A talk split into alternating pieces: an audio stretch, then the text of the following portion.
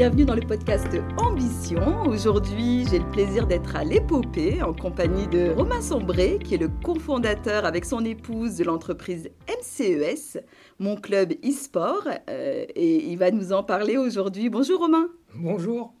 Alors Romain, vous avez créé euh, une académie sportive en 2018. Euh, vous êtes sur le créneau du e-sport. Ce n'est pas encore tout à fait démocratisé en France. Est-ce que vous pouvez nous en parler et nous dire comment vous êtes arrivé à cette entreprise, ce business?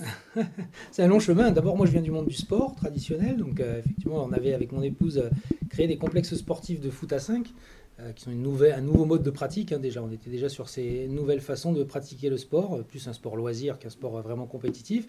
Donc on, était, on, est, on est toujours là-dedans, hein, toujours propriétaire à bouc et à la Valentine de deux complexes sportifs.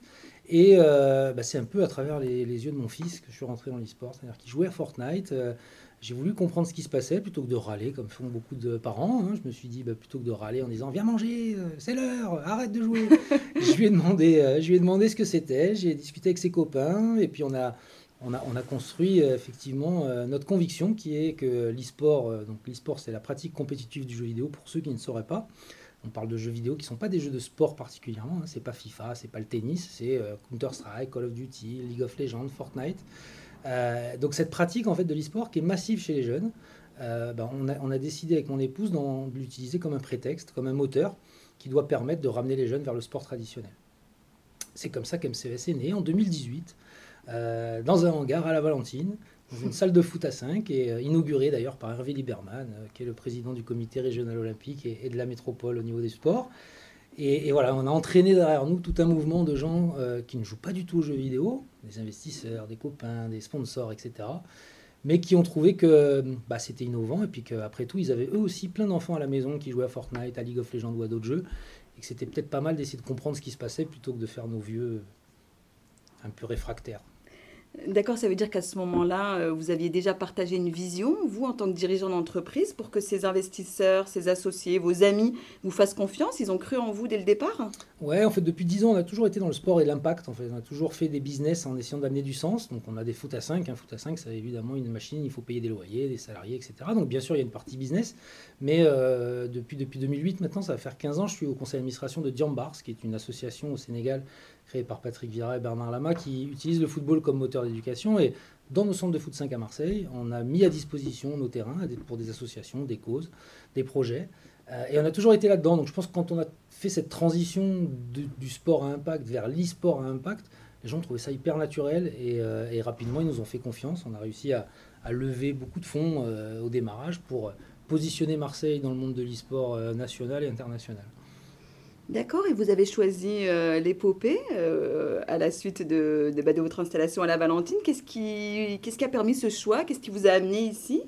On n'a pas choisi l'épopée, est venue à nous en fait. on a rencontré, ouais, ouais, ouais, on, a, on, a, rencontré, on a eu la chance de rencontrer à un moment donné des gens de Synergie Family, Laurent Choucroune notamment, où on s'est dit euh, qu'on avait vraiment des choses, envie de faire des choses ensemble. Et puis, et puis un jour, il y a eu cette opportunité de racheter les locaux de Ricard, ce qui nous paraissait complètement incroyable. Hein. C'est 12 000 mètres carrés, nous on en utilise 250, donc on était complètement sur des échelles qui n'étaient pas les nôtres.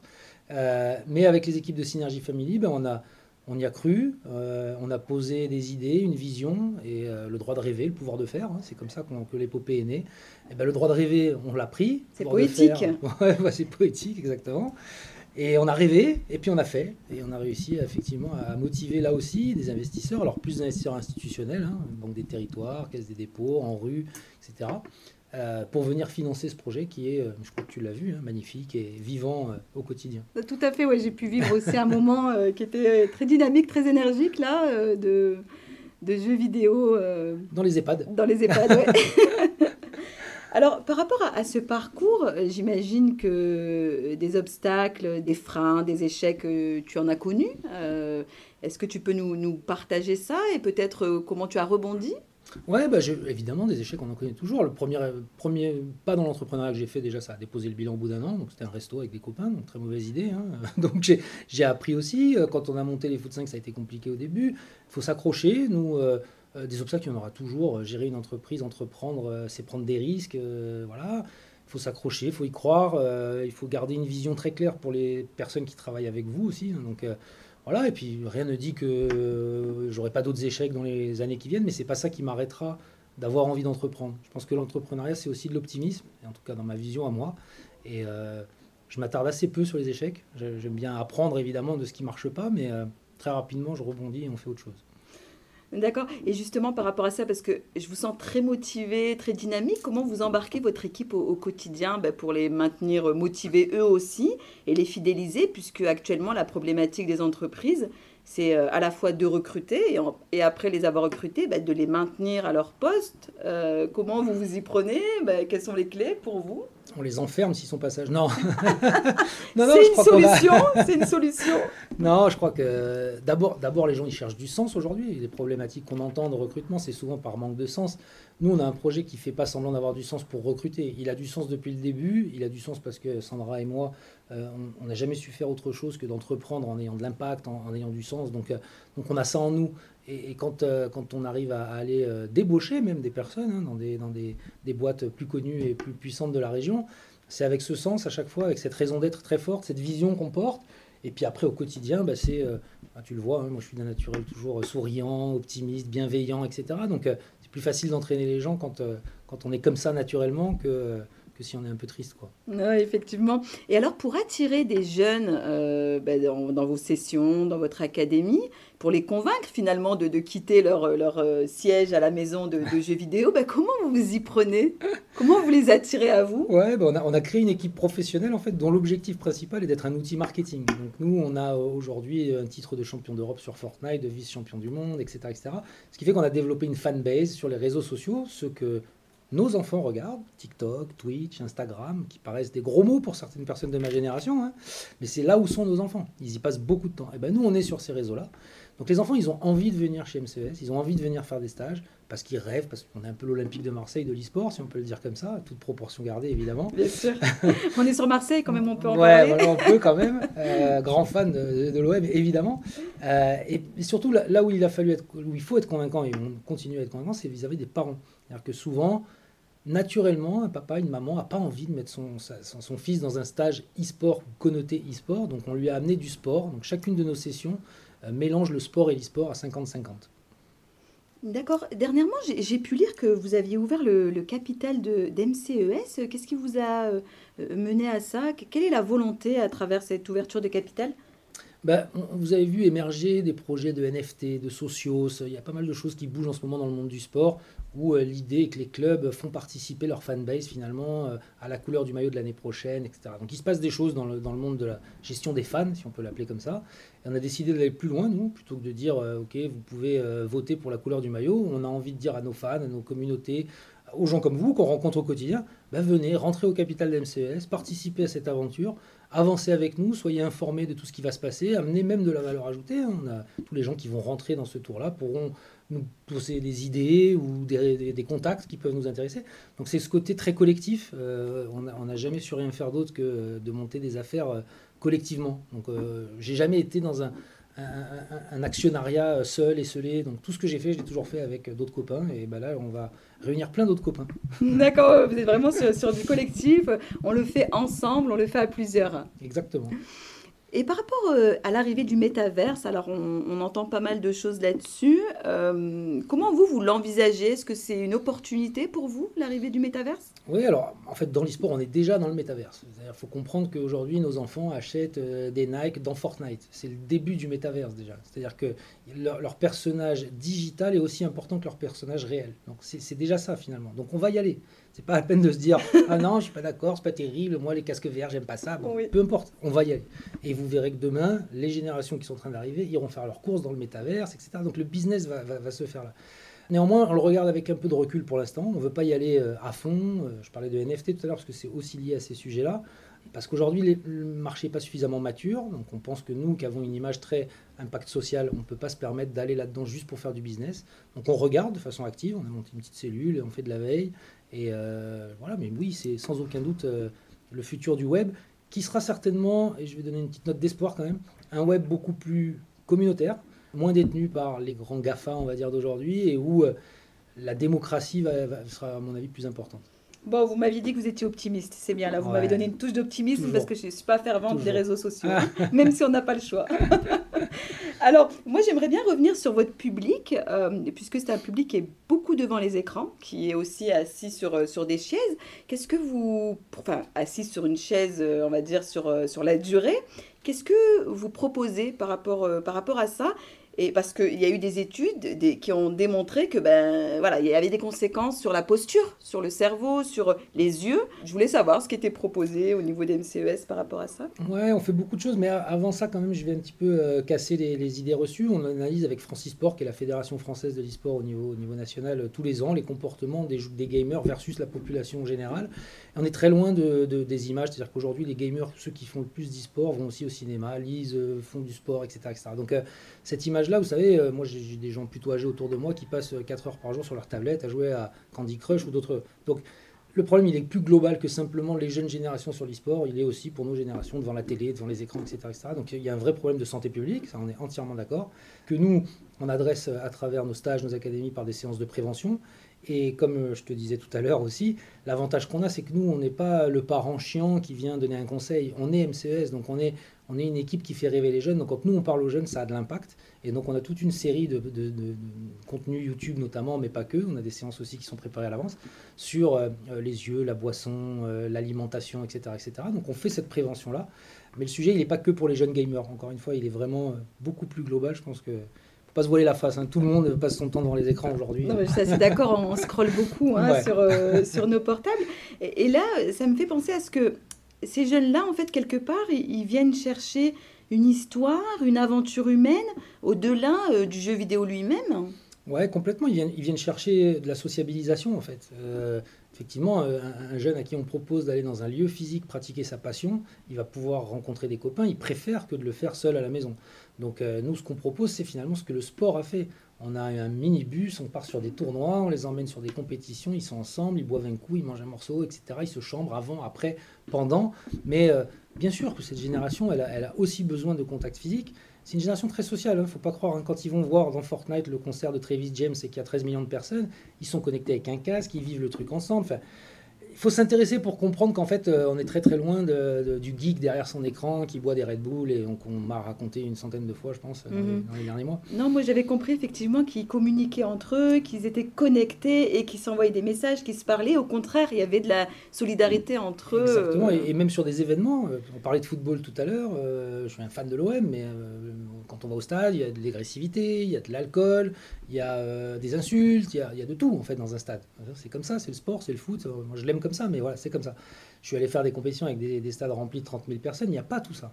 Il y a de la bienveillance, il y a du fair play, on supporte des équipes, il y a la même, le même engouement sans les méfaits. Donc euh, voilà, j'invite tout le monde à, aller un jour dans une compétition e-sport pour se rendre compte euh, à quel point euh, c'est joyeux et gai. D'accord, vous en avez régulièrement des compétitions e-sport? Ben, la prochaine, c'est le 4 juillet à la salle sismique d'Aix-en-Provence. Je vous invite tous à venir. Euh, voilà, MCVS va y affronter euh, l'équipe d'Aix-en-Provence qui s'appelle Easy Dream, mais dans une journée complète qui va durer 5 heures et qui sera retransmise sur euh, Twitch la plateforme euh, Amazon, hein, donc c'est voilà, la télé de demain, si on peut dire. oui, tout à fait. J'ai remarqué effectivement que les personnes regardaient de moins en moins la télé, plus sur YouTube, Twitch. Euh, moi, je suis un chroniqueur notamment euh, qui, bah, qui partage sur l'actualité économique, politique, c'est mmh. très intéressant. Samuel Etienne sur Twitch, il fait beaucoup de choses. Oui, tout à fait. et Clément, alors son nom de famille. Clément. Ah, Clément. Et, par rapport à votre engagement, vous, euh, localement, par rapport au territoire, comment euh, l'entreprise s'inscrit dans son écosystème et qu'est-ce qu'elle apporte alors déjà, déjà on est la seule équipe d'e-sport du sud de la France, professionnelle, reconnue comme telle, etc., etc. Donc on fait rayonner aussi le territoire et on est là pour aider l'écosystème euh, e-sport digital euh, à, comment, à, grandir. On est dans plusieurs réseaux, le Club 29, Medinsoft, euh, Ex-Marseille French Tech, etc., etc., où on porte la bonne parole, on participe à des événements. L'événement que tu as vu, la Silver Geek, c'est avec des EHPAD de la région. Donc on, fait, on, on, a des animations dans les EHPAD. On finit avec une finale départementale ici à l'épopée. avec Synergie, on participe aux vacances apprenantes sur l'Orange Vélodrome School cet été. On va animer euh, des, stands virtuels regatta sur euh, l'événement qu'il y avait à La Ciotat il n'y a pas longtemps. On fait plein de choses en fait dans le monde de l'e-sport. Et surtout, surtout, on, fait comprendre à nos décideurs, politiques ou pas, euh, monde économique, etc., qu'il se passe quelque chose et qu'il faut absolument prendre ce, phénomène à bras le corps si on veut parler aux jeunes. Donc on participe aussi à des process de recrutement, par exemple. On a monté Game of Mars, qui est un dispositif qui permet à des recruteurs de venir, de jouer à Mario Kart avant de faire l'entretien avec le jeune. Donc de faire le icebreaker finalement grâce aux jeux vidéo. Donc il y a plein de dispositifs et on est très très fiers de porter les couleurs de la, de la région et, de Ricard, enfin l'épopée, pardon. D'accord, ça veut dire que peut-être qu'à travers ce, ce e-sport, il y a peut-être des talents qui peuvent se révéler, des orientations puisqu'aujourd'hui, euh, le domaine du numérique, de l'innovation recrute, sauf que peut-être que les personnes ne sont pas forcément formées. Mhm. Euh, est-ce que vous, vous allez jusque-là dans la professionnalisation? Oui, complètement. On, on s'associe, on ne fait jamais les choses seuls. Hein. Je parlais de collectif tout à l'heure. On a gagné avec euh, Synergy Family, la plateforme, donc Cyril Zimmerman, Kevin Polizzi, participe à des appels à projets sur le sourcing des jeunes. Comment j'arrive à faire revenir les jeunes qui sont sortis de l'éducation, etc., et aller les toucher? euh, donc ça, le jeu vidéo, l'e-sport et notre, communauté doit nous permettre d'aller toucher ces jeunes, mais aussi sur la modernisation des formations. Je sais que la plateforme est un projet qui vise à, former les, oui, je pas trop le terme, les ouvriers du numérique, mais en tout cas les gens de demain qui vont permettre de développer ça. Ben, on pense qu'il y a plein plein de talents dans les quartiers qui se disent que c'est pas des métiers pour eux et que nous, à travers le jeu vidéo, on peut leur dire mais si si viens, tu as développé des compétences grâce au jeu vidéo, tu as des compétences neurocognitives, des soft skills que tu as acquises euh, sans même t'en rendre compte parfois on va t'aider à comprendre que tu les as acquis, on va te redonner confiance en toi, et ensuite on va t'envoyer, c'est pas nous qui le faisons, vers des formations qui, elles, sont diplômantes et vont t'emmener vers un emploi. Donc on est absolument concerné par ce sujet et totalement dedans. D'accord. Et, vous avez eu déjà des résultats par rapport, euh, par rapport à ce qui est mené, euh, notamment vous parliez de la plateforme que, je connais, j'ai pas encore rencontré euh, Hervé Zimmerman, mais bientôt.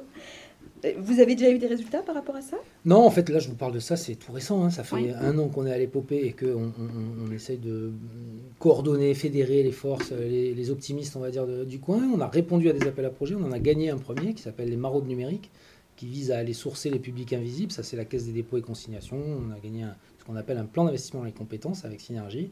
Et puis, il y en a un autre qui devrait arriver qui s'appelle Définum. Donc, on n'est pas encore dans l'implémentation, etc. Mais en tout cas, on sait que ça, ça fait partie des, problématiques auxquelles on peut, qu'on peut adresser. D'accord. Votre plus belle réussite? Mes enfants. Waouh, c'est beau D'habitude, c'est les femmes qui répondent ah mes enfants. non, il y a eu quelqu'un qui a répondu mes enfants. Ah bon, ça va. mes Vos enfants. que je leur fasse écouter ça parce qu'ils pensent que. Vos enfants jouent au e-sport Mon fils, ouais, un petit peu. Euh, il y a quelques années, maintenant un petit peu moins. Il grandit, il a 17 ans et demi, 18 ans bientôt. Donc il, mhm. va, il, va, il va rentrer bah, à l'université, etc. Mais, euh, mais il a joué, c'est des jumeaux. Donc euh, voilà, et j'en suis très fier. D'accord. Et là, vous disiez que vous étiez associé donc avec votre, votre épouse. L'équilibre pro-perso, vous arrivez à le, à le trouver? Elle n'est pas là non. ça va. elle était invitée, mais elle anime euh, eh bien, la partie. Euh... Silver Geek, effectivement, là-bas. Silver Geek, ouais.